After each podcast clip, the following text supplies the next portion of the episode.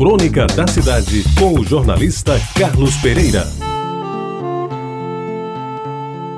Amigos ouvintes, houve um tempo, e bote tempo nisso, que eu era metido a enxerido.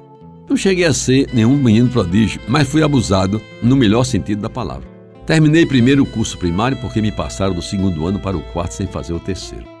Fiz o exame de admissão ao Liceu Paraibano com 10 anos.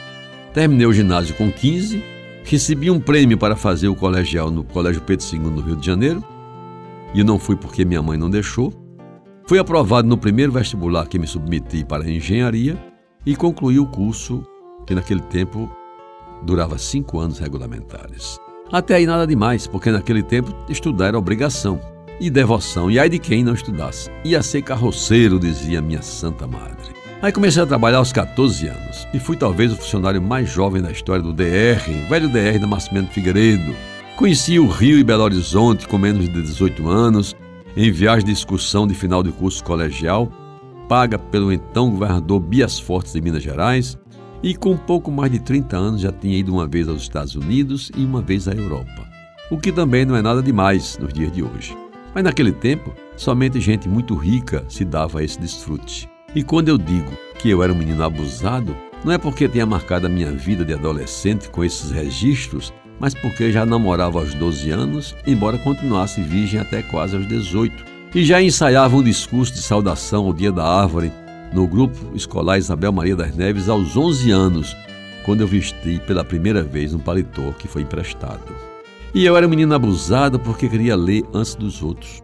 E certa vez fui repreendido por um cunhado dado às leituras porque entrei numa discussão sobre Menino de Engenho, de José Lins do Rego, e ele me disse que aquela não era conversa para menino participar.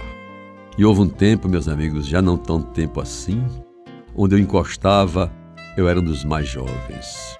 Nas salas de aula do liceu, nos chopes da Casa dos Frios, no Montilha da Churrascaria Bambu, nos picados das quartas-feiras do Luzerinho, e até na ousadia de interpelar professores e discursadores em comícios e reuniões.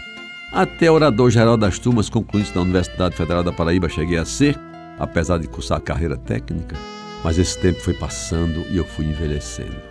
Mais na idade do que nos ideais do bem viver e do bem querer. E de repente, e foram tantos anos que não foi tão de repente assim, eu me senti depois dos 60 a caminho dos 70, onde agora tento estacionar. Tentei contar a minha vida em sete capítulos, e se não consegui e ainda vou fazê-lo, foi porque o menino adolescente continua teimando dentro de mim e daqui não quer sair, a não ser quando? Não sei, e talvez nunca venha sabê-lo.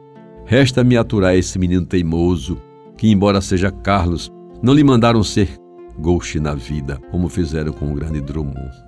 Talvez seja a hora de lembrar Cecília Meirelles e, bem satisfeito com o que fui e resignado com o que ainda sou, repetir: afinal, em que espelho ficou perdida a minha face?